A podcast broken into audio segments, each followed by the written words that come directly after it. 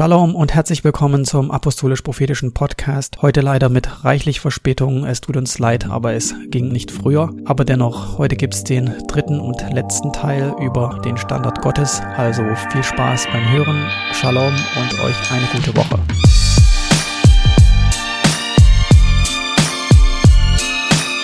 Heutige Thema ist der Standard Gottes Teil 3. Die letzten beiden Male haben wir uns ja das Leben von Abraham angeguckt und gesehen, dass Jesus äh, diese Person aus dem Alten Testament am meisten erwähnt hat in seinen Gleichnissen und quasi als Vorbild gesetzt hat im Reich Gottes. Ähm, deswegen hat Jesus auch immer ähm, die Juden und die Menschen mit Abraham verglichen. Er sagte, wenn ihr Abrahams Kinder wärt, so würdet ihr Abrahams Werke tun. Das heißt, Gott will, dass wir Abrahams Werke tun. Heute ist der dritte Teil. Heute soll es um Sarah gehen. Abraham gilt natürlich nicht nur für Männer und Sarah nicht nur für Frauen. Man kann auch als Frau Abraham zum Vorbild nehmen. Aber ich komme nochmal zurück auf die Bibelstelle, die wir das letzte Mal gelesen hatten und zwar ist die in Jesaja Kapitel 51. Ich lese das nochmal vor. Hört mir zu, die ihr der Gerechtigkeit nachjagt, die ihr den Herrn sucht. Schaut den Fels an, aus dem ihr gehauen seid, und des Brunnens Schacht, aus dem ihr gegraben seid. Schaut Abraham an, euren Vater, und Sarah, von der ihr geboren seid. Denn als einen Einzelnen berief ich ihn, um ihn zu segnen und zu mehren. Genau, wir hatten uns das ja das letzte Mal schon angeguckt und Gott oder das Wort Gottes benutzt hier äh, zwei Bilder. Ein Bild für Abraham und ein Bild für Sarah. Das Bild für Abraham ist der Fels. Gott sagt, schaut den Fels an, aus dem ihr gehauen seid. Das heißt, schaut auf Abraham. Und es wird noch ein Bild benutzt, das ist Sarah. Für Sarah gilt das. Und äh, auf dem Brunnenschacht, aus dem ihr gegraben seid. Sarah wird hier als Brunnenschacht äh, bezeichnet.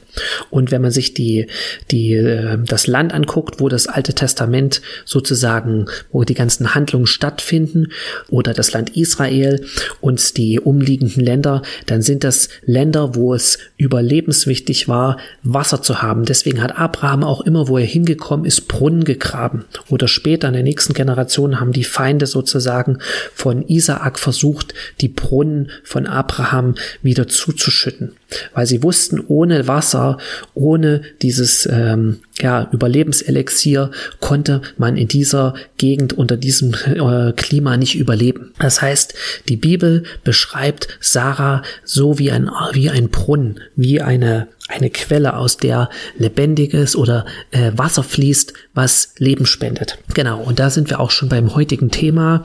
Heute soll es um äh, das Frauenbild gehen und wie Gott sich das vorgestellt hat, weil wir leben in einer Zeit, wo man bombardiert wird von sozusagen, äh, ob das in den Medien ist, ob das in Filmen ist, wo, wo den Menschen gesagt werden soll, wie sie sich verhalten sollen, wie sie sein sollen, wie eine Frau sein sollen, wie ein Mann sein soll Oft wird auch gesagt, diese ganzen Geschlechterrollen, das ist alles von gestern, das äh, brauchen wir alles nicht mehr, das ist alles nur erlernt. Manche sagen sogar, man kann sich sein Geschlecht selbst aussuchen. Ihr kennt das alles, dieses Gender Mainstreaming. Und ich kann euch hier ganz klar sagen, das ist nicht von Gott. Es ist nicht der Wille Gottes, sondern Gott hat den Menschen eine Identität gegeben. Und die ist auch verbunden mit ihrem Geschlecht, mit ihrem Biolo biologischen Geschlecht. Man kann sich sein Geschlecht nicht aussuchen. Man kann sich nicht aussuchen, ob man als Mann oder als Frau auf die Welt kommt. Und Gott hat sich etwas dabei gedacht. Auf der anderen Seite ist es natürlich auch so, dass es den Gegenspieler von Gott gibt, der Teufel, und er möchte den Menschen zerstören. Und wie geht das einfacher?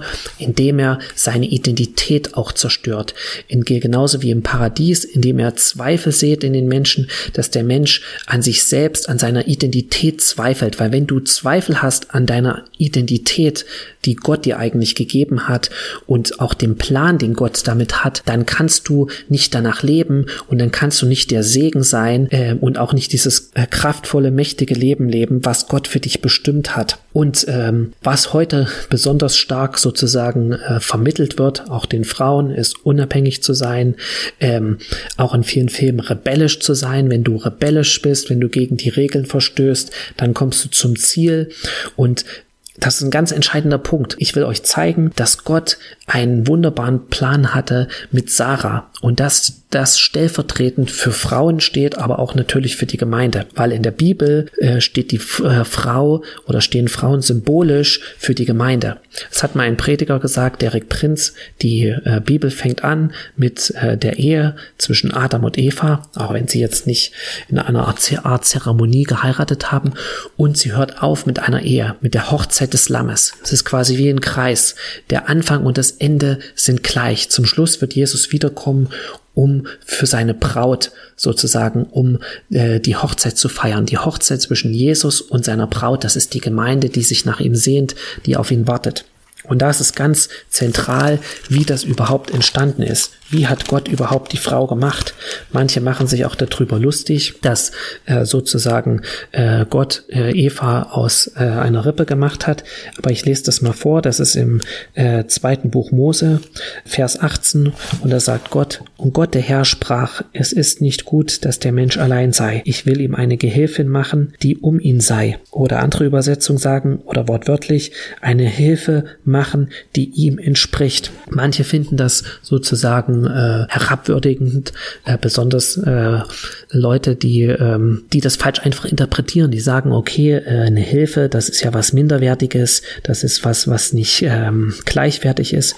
Aber wenn man sich das äh, hebräische Wort mal anguckt, was hier steht, ähm, das, das das Wort Eser und das bedeutet Hilfe oder Beistand. Und es gibt zwei äh, Wörter in der Bibel ähm, für Hilfe und Beistand. Einmal, was meistens gebraucht wird für die Hilfe von Menschen. Zum Beispiel, das ist das Wort Esra. Das ist so ähnlich. Und äh, da gibt es auch das, äh, ja, das Buch Esra. Das ist äh, die, die Hilfe, die vom Menschen kommt. Das wird oft benutzt, um zu beschreiben Hilfe im Kampf, Hilfe im Krieg oder auch Hilfe, die, die andere Menschen dir geben. Aber das Wort, was äh, fast ausschließlich, nicht ausschließlich, aber fast ausschließlich für die Hilfe von Gott benutzt wird, ist das äh, Wort Esa. Und das ist genau das, was hier steht. Hier sagt Gott, ich will ihm eine Hilfe machen, die ihm entspricht, die zu ihm passt. Das heißt, es ist das gleiche Wort, was hier benutzt wird für die Hilfe Gottes, wie wir es oft auch in den Psalmen finden, wo zum Beispiel im Psalm 124, äh, Vers 8 steht, unsere Hilfe steht im Namen des Herrn, also im Namen Jahwes, der Himmel und Erde gemacht hat. Das ist das gleiche Wort. Das heißt, es ist überhaupt nichts ähm, Minderwertiges. Im Gegenteil, ja, es ist quasi gleichgesetzt mit der Hilfe zu Gott. Das heißt, Gott hatte Abraham auch äh, jemanden zur Seite gestellt. Und das war äh, Sarah, beziehungsweise am Anfang hieß Abraham, Abraham ja nicht Abraham, sondern Abram und Sarah hieß nicht Sarah, sondern Sarai. Und das hat eine ganz wichtige Bedeutung und auf was wir heute hinaus wollen. Wir haben ja in den letzten zwei äh, Folgen gehört, dass es enormen Mut Abraham abverlangt hat, diesen Schritt zu gehen aus seinem sicheren äh, Wohlstandsleben in Haran, ähm, wo er äh, in einem Land gelebt hat, was fruchtbar war, wo er alles hatte, materiell im Überfluss, rauszugehen in die Unsicherheit und Gott zu vertrauen. So, und äh, Sarai, seine Frau, äh, das heißt übersetzt die fürstliche, oder von einem Fürsten abstammende. Äh, das war äh, eine selbstbewusste, auch eine ähm, sehr schöne Frau, weil wir wissen, dass äh, Abraham, äh, als er ähm, zu Abimelech gekommen ist, gesagt hat, dass ähm, Sarah Sarah sagen soll, äh, du bist, äh, dass sie die Schwester ist, weil sie so schön war. Obwohl sie schon über 60 war, war sie so schön, dass der König von einem anderen Land sie selbst zur Frau haben wollte. Natürlich wusste das Sarah, ja, sie hat es natürlich gemerkt, wie andere Männer sie sicherlich angeguckt haben, dass sie besonders schön ist, dass sie viel schöner ist als viele andere Frauen und das hat natürlich auch was mit ihr gemacht, mit ihrem Selbstbewusstsein. Das heißt, nach heutiger Sicht hätte sie vielleicht, könnten sie, würden sich, würden manche sagen, hätte sie ja auch sagen können, nein, ich gehe nicht mit, ich gehe nicht mit nach, ähm, in dieses Land, was Gott dir gezeigt hat. Wieso sollte ich? Ja, wieso sollte ich mein schönes Leben hier aufgeben und dorthin gehen, ähm, wo Gott dir gesagt hat? Ja, und das ist genau der Punkt, dass heute versucht wird zu sagen, wenn du in Rebellion lebst, äh, auch zu deinem Mann, wenn du sozusagen dein eigenes Ding machst, dann kann es dir gut gehen. Und nur wenn du das machst, ähm, was eigentlich du willst, dann wird es dir richtig gut gehen. Aber wir sehen hier, dass, dass Gott wollte äh, Sarah was schenken. Und das ist genau das, was passiert ist, als er, als äh, Sarah mit Abraham mitgegangen ist, sagt Gott äh, zu ähm, Abraham, als er den Bund mit ihm macht. Und zwar ist das im ersten Buch äh, Mose Kapitel 17. Ähm, da macht er einen Bund mit ihm und da sagt er, du sollst ähm, Sarah nicht mehr, kleinen Moment, hab ich's. Und Gott sprach abermals zu Abraham, du sollst Sarai, deine Frau, nicht mehr Sarai nennen, sondern Sarah soll ihr Name sein, denn ich will sie segnen und auch von ihr will ich dir einen Sohn geben. Ich will sie segnen und Völker sollen aus ihr werden und Könige über viele Völker. Da fiel Abraham auf sein Angesicht und lachte und sprach in seinem Herzen. Genau, das kennen wir alles. Er war schon 100 Jahre alt. Aber Gott sagt, ähm, Sarai, die Fürstliche, wird zu Sarah. Und Sarah heißt Fürstin. Und es ist ein Unterschied, ob du nur fürstlich bist oder ob du eine Fürstin bist. Ähm, genauso wie es ein Unterschied ist, zum Beispiel Prinz Charles, er ist ein Prinz, ja, er ist sozusagen königlich, aber er ist nicht der König, ja. Die Königin ist seine Mutter. Und solange sie lebt oder solange sie nicht zu, zurücktritt, hat, wird er nie der König sein und nie tatsächlich Macht haben, obwohl er aus der Königsfamilie stammt.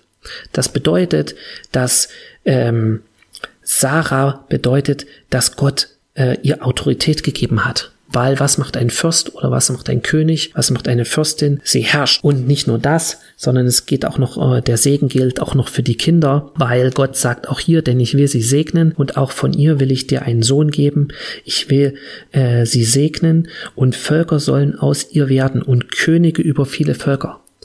Das heißt, dass die Kinder von Sarah sollten herrschen. Sie sollten nicht einfach nur Diener sein. Damit meine ich nicht über andere von oben herab ähm, sozusagen zu herrschen, ähm, andere auszunutzen, sondern es ist damit gemeint, dass auch ihre Kinder Autorität haben sollten. Das hätte sie aber nie bekommen, wenn sie sozusagen nach dem heutigen Verständnis in Rebellion gelebt hätte, wenn sie nach ihrem heutigen Verständnis gesagt hätte, ich will meinen Weg gehen. Ja? Ähm, sie, sie hätte das, es wäre ihr das geraubt worden, was eigentlich Gott für sie hatte. Und das gilt nicht nur für Frauen, das gilt genauso für Männer. Wenn du in Rebellion lebst zu Gott, wenn du in Rebellion lebst gegenüber dem Willen Gottes, der Stimme Gottes, dann wirst du ähm, keine Autorität oder nur sehr begrenzt Autorität haben. Und auch deine Kinder, sie Sie werden nicht in dem Maß gesegnet, auch mit Autorität, wie Gott es ursprünglich angedacht und geplant hat. Und genauso ist das auch mit der Gemeinde, ja, weil die Frau ist ja ein Bild für die Gemeinde. Wenn die Gemeinde in Rebellion zu Jesus lebt, dann hat sie keine Autorität oder in den Bereichen, wo sie in Rebellion zu, zu Jesus lebt. Es kann ja auch sein, du bist in manchen Bereichen gehorsam, in manchen Bereichen lebst du aber in Rebellion und willst es dein eigenes Ding machen. Dann wirst du in diesen Bereichen keine Autorität haben. Aber Jesus möchte diese Gemeinde, die Autorität hat um jetzt nochmal darauf zurückzukommen zum Abschluss, ähm, wie hat Gott die Frau gemacht? Ja, das gilt für Sarah, das gilt aber auch für uns sozusagen als Gemeinde. Gott hat die Rippe genommen aus äh, Adam. Das heißt, die Rippe ist nah an deinem, äh, am Herzen des Menschen. Das heißt, oder am Herzen des Mannes. Und das war eigentlich die Bestimmung der Frau, die Bestimmung von Sarah. Und das ist auch die Bestimmung heute noch der Gemeinde, nah am Herzen von Jesus zu sein. So wie Eva nah am Herzen von Adam sein sollte. Und damit will ich abschließen und äh, bis zum nächsten Mal. Gott segne euch. Shabbat Shalom.